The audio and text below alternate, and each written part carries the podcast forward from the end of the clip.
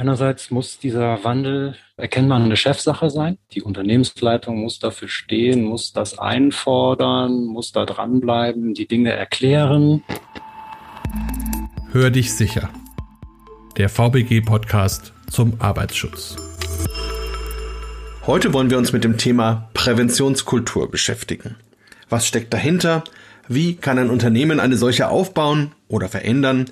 Welche Schwierigkeiten treten auf? Ich freue mich sehr, dass heute Christian Pangert mit mir gemeinsam die Fachexperten der VBG interviewt. Hallo Christian, stell dich doch bitte unseren Hörern noch mal kurz vor. Hallo Markus, hallo liebe Zuhörerinnen und Zuhörer. Ich bin Christian Pangert, Referent bei der VBG in München und beschäftige mich auch mit dem Thema Kulturwandel, auch mit Gewaltprävention und noch verschiedenen anderen Themen und freue mich heute auch sehr, mit dir zusammen, Markus, unsere Expertinnen und Experten interviewen zu dürfen. Und wir haben heute Herrn Ilger von der VBG hier und die Frau Göllner. Und Herr Ilger, stellen Sie sich doch bitte kurz vor. Ja, hallo, ich heiße Thomas Ilger und bin Referent Arbeitspsychologie bei der VBG, sitze in der Prävention der Bezirksverwaltung in Duisburg. Meine Hauptaufgabe bei der VBG ist die Betreuung der bei uns versicherten Unternehmen zu allen möglichen Fragestellungen, die was mit Psychologie in der Arbeitswelt zu tun haben.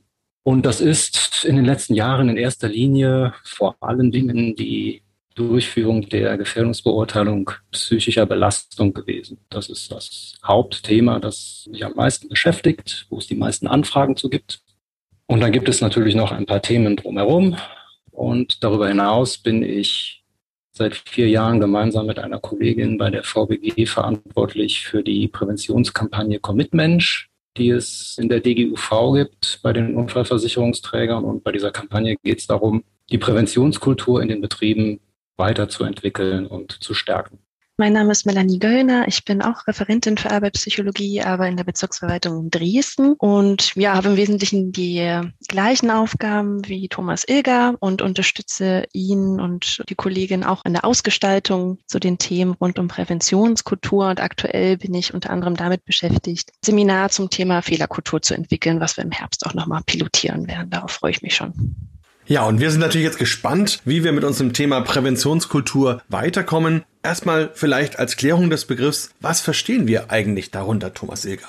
Präventionskultur ist ein Teil der Unternehmenskultur und zwar der Teil, der sich auf Sicherheit und Gesundheit bei der Arbeit fokussiert. Wir verstehen darunter alle Normen, Werte, Einstellungen, die sich im Laufe der Zeit im Unternehmen eingespielt haben und das Verhalten in der Organisation und aller Organisationsmitglieder prägen. Dann wollen wir doch mal einen Blick in die Unternehmen. Sie haben ja beide gesagt, dass Sie die Unternehmen beraten. Ne? Wollen wir doch jetzt mal einen Blick in die Unternehmen werfen und würde ich Frau Göllner gerne fragen, wie sieht's denn aus in den Unternehmen mit der Kultur? Was haben wir denn da gerade? Und ein ganz zentrales Element, was wir in der Unfallversicherung verfolgen, ist die Gefährdungsbeurteilung. Kann man das da irgendwie verbinden damit? Ja, das mit der Kultur ist natürlich keine ganz so einfach zu beantwortende Frage, die man jetzt so ganz pauschalisiert beantworten kann. Aber wenn man sich jetzt beispielsweise die Gefährdungsbeurteilung so als zentrales Instrument im Arbeitsschutz heranzieht oder und als indirektes Maß oder so eine Art Indikator betrachtet, ne, wie das Thema Sicherheit und Gesundheit im Betrieb aufgehangen ist, dann würde ich sagen, sieht es eher so mittelmäßig aus. Denn wir wissen, dass nur ungefähr die Hälfte aller Betriebe überhaupt eine Gefährdungsbeurteilung haben. Die Zahlen sind zwar jetzt an der Stelle nicht ganz neu, die stammen so aus 2015. Aktuelle Erhebungen gehen gerade wieder los.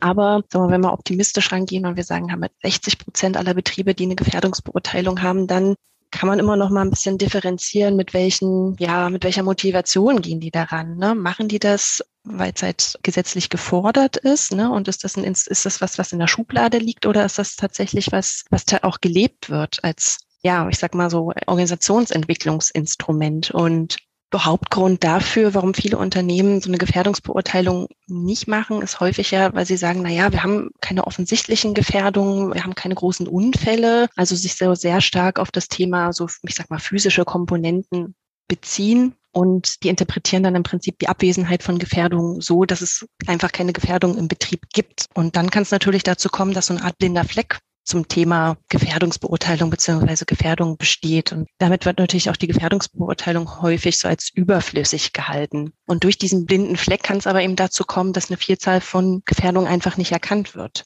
Und dann gibt es aber natürlich auch Unternehmen, die schon super viel in Richtung Gesundheitsförderung machen, die ganz viel Angebote zum Thema Ernährung oder Sport machen, die auch sagen, ne, wir, uns ist die Gesundheit der Beschäftigten wichtig, wir packen das Thema an, wo aber so ein bisschen das Thema Unfallschutz und Arbeitsschutz im Hintergrund steht, wo also das einfach nicht systematisch angepackt wird. Und auch da kann natürlich so ein kleiner blinder Fleck entstehen, wenn einige Gefährdungen damit einfach nicht in Fokus rücken. Für uns ist natürlich jetzt als Arbeitsschützer die Gefährdungsbeurteilung als zentrales Instrument nicht verhandelbar und die muss natürlich auch in gewissen Mindeststandards genügen. Unser Wunsch ist es natürlich, das auch ja als Organisationsentwicklungsinstrument zu betrachten. Ne? Und gerade wenn wir uns dann auch den Teil der psychischen Belastung anschauen, da sehen die Zahlen eher noch schlechter aus. Da haben eher nur zehn Prozent aller Betriebe, kann man sagen, dass die die psychische Belastung auch mit in den Blick nehmen. Und da geht es ja vor allem darum zu schauen, wie sind ja auch soziale Beziehungen, wie sind denn die Arbeitsabläufe. Und das ist natürlich auch ein großer Teil, der die Motivation der Beschäftigten maßgeblich mit beeinflusst im Unternehmen. Und auch hier sind die Motivationen ganz unterschiedlich. Ne? Einige machen das, ich sag mal, quick and dirty, um es in der Tasche zu haben, um dann vielleicht auch ein Zertifikat an anderer Stelle dafür zu bekommen. Und einige begreifen es aber tatsächlich auch wirklich als Instrument für die Unternehmens- und Organisationsentwicklung und sagen, nee, ich möchte motivierte Beschäftigte, ich möchte gesunde Beschäftigte, ich möchte, dass es den Beschäftigten auf der Arbeit gut geht und dass die engagiert sind, denn nur so kann ich im Prinzip auch effizient und innovativ arbeiten.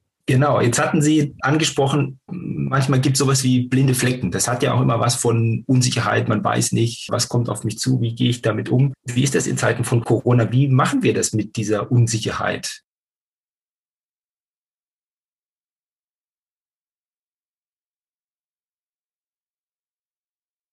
Wie, wie können wir damit umgehen? Ja? Was wir so beobachtet haben in Zeiten von Corona, wo viele nicht gezwungen waren, von heute auf morgen ihre Beschäftigten nach Hause zu schicken, das ist da nicht allen leicht fiel. Ne? Also die, viele Unternehmen waren von einer starken Präsenzkultur geprägt, wo mobile Arbeit überhaupt undenkbar waren. Und einige haben es geschafft, ich sag mal, sich so von dieser Kontrolle, Kontrollkultur eher zu einer Vertrauenskultur zu entwickeln. Das heißt also Vertrauen in ihre Beschäftigten zu haben, dass auch im häuslichen Kontext die Arbeitsleistung erbracht wird. Ich glaube, viele Beschäftigte haben auch gezeigt, dass sie dieses Vertrauen gut nutzen und trotz der Mehrbelastung, also trotz Kinderbetreuung, auch sich abends nochmal an den PC setzen, um ihre Arbeitszeit und ihre Arbeitsleistung zu erbringen. Und ich hatte so den Eindruck, dass es bei den Unternehmen, wo das Thema, ich sag mal, Kommunikation, Beteiligung, wo Wert auf das Thema Führung gelegt wurde, besser durch diese letzten Monate oder durchs letzte Jahr gekommen sind, ne? wo also Wert auf, ich sag mal, den sozialen Schmierstoff die sozialen Beziehungen zu den Kolleginnen, zu den Kollegen, den Führungskräften, wo das einfach ja oben aufgehangen wurde, ne? Weil man einfach gemerkt hat, das ist wichtig und das braucht um den Laden am Laufen zu halten, damit die Leute eben motiviert sind und die Informationen auch weiter an den richtigen Stellen landen und wo man eben sich über Probleme auch im Arbeitsalltag dann austauschen kann.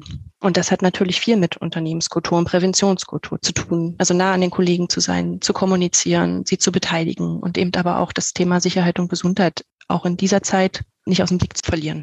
Besser durchkommen heißt ja dann auch wirtschaftlich gut durchkommen, am Ball bleiben, ja, also überleben letztlich. Wir hatten eine Podcast-Folge, die drehte sich um das Thema betriebliches Gesundheitsmanagement vor circa einem Jahr. Und da hatten wir auch schon Studienergebnisse vorgestellt bekommen, die sagen, wenn man was in die Gesundheitsförderung investiert als Unternehmen, dann kriegt man das sozusagen zurück und zwar mehr als das, was man investiert hat. Und da wäre jetzt meine Frage, zahlt sowas wie Kulturwandel auf so ein Ergebnis dann auch ein? Also befördert das diese Rückvergütung quasi der Investition in die Gesundheit der Beschäftigten? Auf jeden Fall. Also es gibt zahlreiche Studien, die zeigen, dass gesunde Beschäftigte effizienter arbeiten und also einfach auch eine sehr gute Leistung bringen oder ja, leistungsbereiter sind da gibt es im Fehlzeitenreport, das ist eine ganz, ganz gute Studie, die zeigt, dass eine positive Unternehmenskultur ganz eng mit einer höheren subjektiv wahrgenommenen Gesundheit zusammenhängt. Das heißt also, die Leute, die berichten, dass bei ihm und, und, und im Unternehmen Wert auf das Arbeitsklima, auf eine gerechte Entlohnung beispielsweise, auf transparente Entscheidungsprozesse und generell eine Führung, die an den Beschäftigten orientiert ist, vorherrscht, dass die eben auch weniger von körperlichen und psychischen Beschwerden berichten, dass die geringere krankheitsbedingte Fehlzeiten haben und auch weniger oft krank zur Arbeit kommen. Man spricht da vom Präsentismus, dass man also gegen den ärztlichen Rat im Prinzip auf Arbeit kommt. Und andersrum, ne, also bei den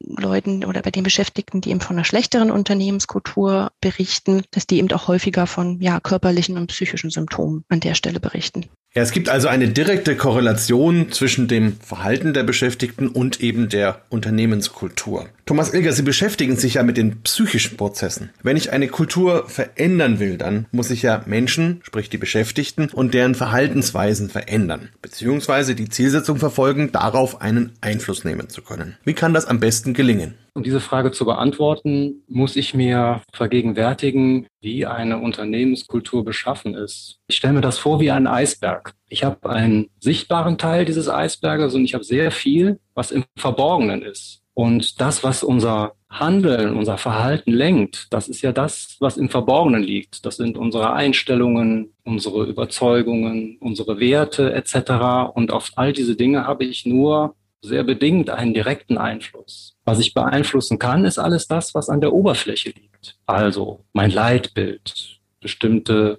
Prozessbeschreibungen, Verfahrensanweisungen. Alles, was irgendwie verschriftlicht ist, meine Herangehensweisen an bestimmte Dinge, Besprechungsroutinen und so weiter und so fort. Da habe ich Ansatzpunkte. Diese kann ich verändern, die kann ich anpassen an neue Gegebenheiten und dann habe ich die begründete Hoffnung, dass sich auf diesem Weg über die Erfahrungen, die ich da sammle, mit neuen Herangehensweisen, neuen Verhaltensweisen, neuen kollektiven Verhaltensmustern, dass ich hier einen Lerneffekt habe, der eben dann auch am Ende meine Haltung, meine Denkmuster etc. beeinflusst. Also kurz gesagt, ich muss eigentlich einen indirekten Weg einschlagen. Ne, über das, was tatsächlich an Praktiken vorhanden ist, an Prozessen, an Abläufen, an Verantwortlichkeiten, an Ressourcen und so weiter. Und über diesen Umweg erreiche ich dann hoffentlich eine Veränderung der Mentalität, der Einstellungen und der Werte, weil ich die Erfahrung mache mit den neuen Praktiken, mit den neuen Verhaltensweisen, die ich in Anwendung bringe, läuft es besser als vorher. Das ist ja überhaupt der Anlass, warum ich an meine Kultur ran will, warum ich sie verändern will. Ich merke ja irgendwo in diesem Gefüge, mit meinen alten Mustern komme ich hier nicht mehr richtig weiter. Die sind nicht mehr adäquat. Dann passe ich eben bestimmte Dinge an, Verfahrensweisen, Prozesse, was auch immer, und merke dann, idealerweise hinterher läuft es besser. Und so beeinflusse ich dann auf indirektem Weg die Kultur. Und ein wesentlicher Faktor spielt da natürlich die Führung, weil das Führungsteam natürlich einmal so im System agiert, aber natürlich auch großen Einfluss so auf die Rahmenbedingungen am System hat. Ne? Und das ist jetzt immer so eine schön verwendete Phrase, die Vorbildfunktion der Führungskräfte, aber das ist nicht nur eine Phrase, das bestimmt auch. Beschäftigte orientieren sich an den Führungskräften und dann muss ich das, wie Thomas schon gesagt hat, am Verhalten zeigen. Das heißt also, das sind auch die Führungskräfte gefordert, mal persönlich am ASA teilzunehmen ne? und dann nicht nur jemanden in Vertretung zu schicken oder wenn man durch die Produktionshalle geht, die Sicherheitsschuhe anzuziehen und nicht eben mit den Turnschuhen oder mit den Lederschuhen durch die Halle zu laufen, wenn die Beschäftigten alle Sicherheitsschuhe tragen müssen. Ne? Also auch das ist ein sichtbares Zeichen, dass mir das Thema Sicherheit und Gesundheit am Herzen liegt. Oder indem man eben das Thema auch mal auf den Tisch bringt, zum Beispiel im Rahmen einer Dienstbesprechung und sagt, ne, wir sind jetzt irgendwie ein Jahr in der Pandemie, wie geht's denn euch? Was braucht denn ihr noch, damit es euch gut zu Hause geht, damit ihr gut arbeiten könnt? Also auch das sind einfach ja sichtbare Zeichen, die von der Führungskraft ausgehen müssen. Und in dem Zusammenhang gerade im Bereich Kulturwandel ist es auch wichtig zu erklären, warum mache ich denn bestimmte Sachen, damit die Beschäftigten auch ja den Sinn dahinter einfach verstehen ne? und nicht nur bloße Ausführende sind, sondern irgendwie auch mitgenommen werden, vielleicht mit ihnen gemeinsam auch diskutiert wird, wie man bestimmte Sachen vielleicht einfach auch anders und besser gestalten kann. Was sind denn so die ersten Schritte, die man denn da gehen muss, ja, wenn man sagt, okay, ich möchte das Thema anpacken, ich möchte was verändern bei mir im Unternehmen. Wenn ich so weit bin, dass ich merke, ich habe Veränderungsdruck oder Handlungsbedarf, ich muss da was anpassen, dann habe ich ja den ersten Schritt eigentlich schon hinter mir. Und der nächste Schritt wäre dann aus meiner Sicht, dass ich eine Bestandsaufnahme mache oder eine Positionsbestimmung und gucke, wo stehe ich denn derzeit? Wie sind meine präventionskulturellen Gegebenheiten derzeit?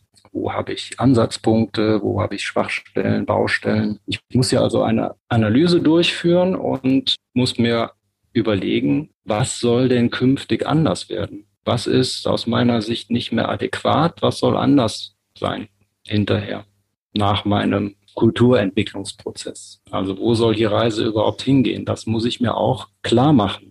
Welche Ziele verfolge ich damit?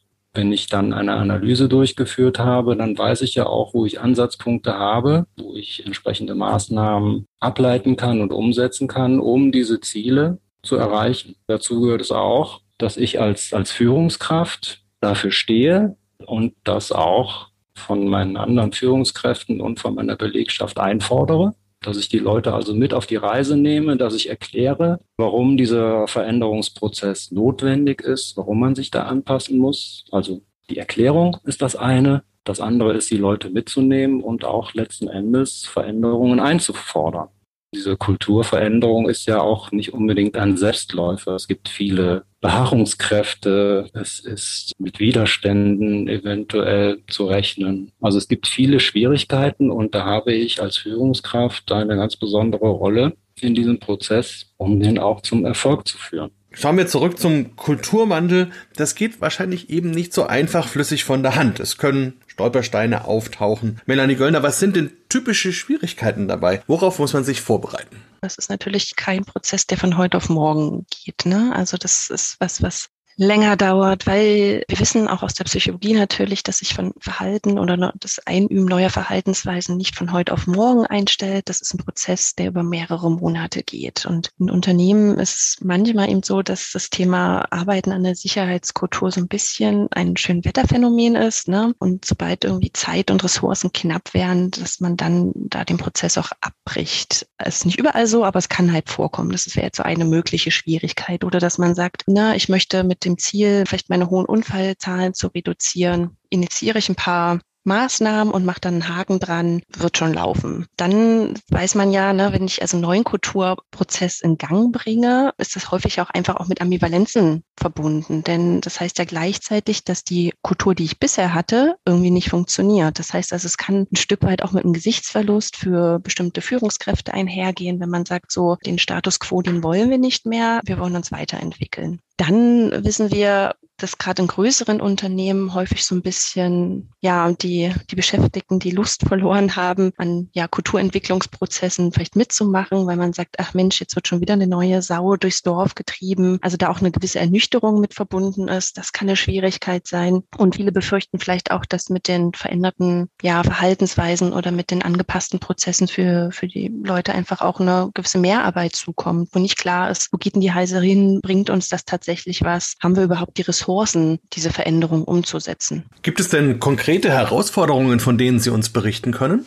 Zwei große Herausforderungen sind. Einmal so das individuelle Beharrungsvermögen, das hatte Thomas Ilger ja auch schon angesprochen, dass gerade häufig auch leistungsstarke Beschäftigte und Führungskräfte sich so einen ja, eigenen Arbeitsweg entwickelt haben, so nach dem Motto, ne, ich tue das, was der Firma nutzt, das hat ja bis jetzt irgendwie auch funktioniert. Ich habe halt irgendwie gelernt, auch wenn ich Regeln ignoriere, dann werden die nicht sanktioniert und es klappt schon, klappt schon so das ist natürlich eine große Schwierigkeit, wenn ich plötzlich dann, ich sag mal, neue Verhaltensweisen von den Beschäftigten fordere. Und da kann es natürlich immer zu Konflikten kommen. Und da ist es eben wichtig, dass die Regeln eben für alle gelten, einerseits, und dass man irgendwie auch ein sichtbares Zeichen gibt, wie man eben mit Regelbrechern umgeht, ne? Oder inwieweit die toleriert werden. Und das Zweite ist, dass man häufig so die Tendenz hat, nach den ersten positiven Ergebnissen dann den Prozess zu beenden. Ne? Dass man sagt, Mensch, super, unsere Unfälle haben sich reduziert oder es gibt weniger Konflikte, es läuft gerade gut und dass dann gerade die Führungskräfte beziehungsweise das Management sich anderen Themen zuwenden. Und da würde ich sagen, Vorsicht, denn da steckt ja der Teufel im Detail. Denn wie ich schon gesagt habe, dass ja Verhaltensänderungsprozesse ein langwieriger Prozess sind und dass dann, dann einfach die Gefahr einer schleichenden Erosion besteht, dass sich dann also, gerade auch wenn schon positive Ergebnisse da sind und die Verhaltensweisen vermeintlich jetzt neu gezeigt werden, dass sich das dann trotzdem wieder zum Alten wendet, wenn man merkt, Achtung, die Führungskraft achtet da jetzt doch nicht mehr drauf, mache ich es einfach so, wie ich es früher auch immer gemacht habe. Und dann wäre es einfach wichtig, am Ball zu bleiben, zu sagen, Mensch, wir haben jetzt schon die ersten Erfolge erzielt, wo wollen wir noch hin, was wollen wir noch erreichen? Also dann konkret wirklich die Kommunikation auch auf die Erfolge richten und aber auch nochmal einen Ausblick geben, wo geht's denn weiterhin und warum ist es ihm wichtig, das, was wir jetzt neu machen, auch weiter beizubehalten. Wenn wir also sagen, wir brauchen ein gemeinsames Verständnis von Kultur, wie wollen wir zusammenarbeiten, wie setzen wir uns auseinander mit kniffligen Fragen, vielleicht auch eben die ganz bewusst die Möglichkeit geschafft haben, auszuprobieren, was kann irgendwie gut sein, was kann nicht gut sein. Was ist denn sozusagen der strategische Rahmen? Also was sind so die, die, die Schlüsselfaktoren, um diesen Wandel dann eben auch erfolgreich im Unternehmen dazu implementieren, Ilger? Einerseits muss dieser Wandel erkennbar eine Chefsache sein. Die Unternehmensleitung muss dafür stehen, muss das einfordern, muss da dranbleiben, die Dinge erklären. Das ist, glaube ich, ein ganz allgemeiner Erfolgsfaktor. Es schadet sicher nicht, wenn sich alle Akteure in diesem Prozess auch als Lernende begreifen. Und das bedeutet auch, man begibt sich mal auf einen Irrweg, man macht Fehler, man sammelt Erfahrungen und hat die Möglichkeit, diese Dinge zu korrigieren.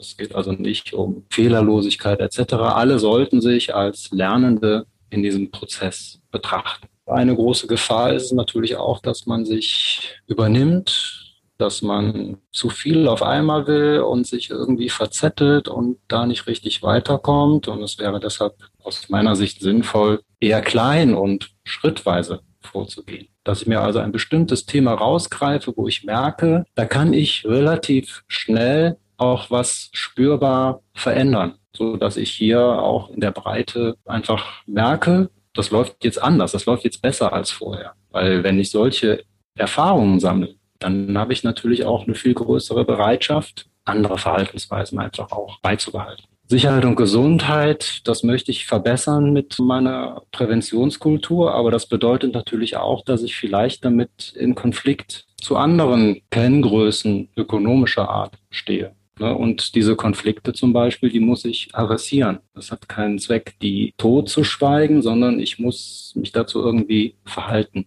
praktisch gesagt, eine Sicherheit und Gesundheit, das ist gut und schön, aber was passiert, wenn es mal sehr schnell gehen muss? So ein typischer Konflikt. Was machen wir in so einer Situation? Solche konfliktbehafteten Situationen muss ich klären. Ne, das ist für mich auch ein ganz wichtiger Erfolgsfaktor. Es gehört für mich auch dazu, dass Zeiten, Ressourcen, die für Arbeitsschutz und Gesundheitsschutz eingeplant werden, dass die auch verteidigt werden, wenn es irgendwie eng wird dass ich ein Bewusstsein dafür habe, wie ich mit Unsicherheit und Komplexität umgehe. Das ist für mich ein weiterer Erfolgsfaktor. Dass die Akteure eingebunden sind, die typischerweise im Arbeitsschutz eine Rolle spielen, also die SIFA, Betriebsarzt, Sicherheitsbeauftragte etc. Und dass sie aber auch mit einem neuen Rollenverständnis ausgestattet werden. Auch das gehört für mich dazu und eine systemische Herangehensweise. Also einen Prozess aufzusetzen, wo ich entsprechende Ressourcen, Verfahren und so weiter definiere. Besprechungsroutinen etc. Wenn unsere Hörer jetzt ganz konkrete Fragen haben, an wen können sie sich da am besten wenden?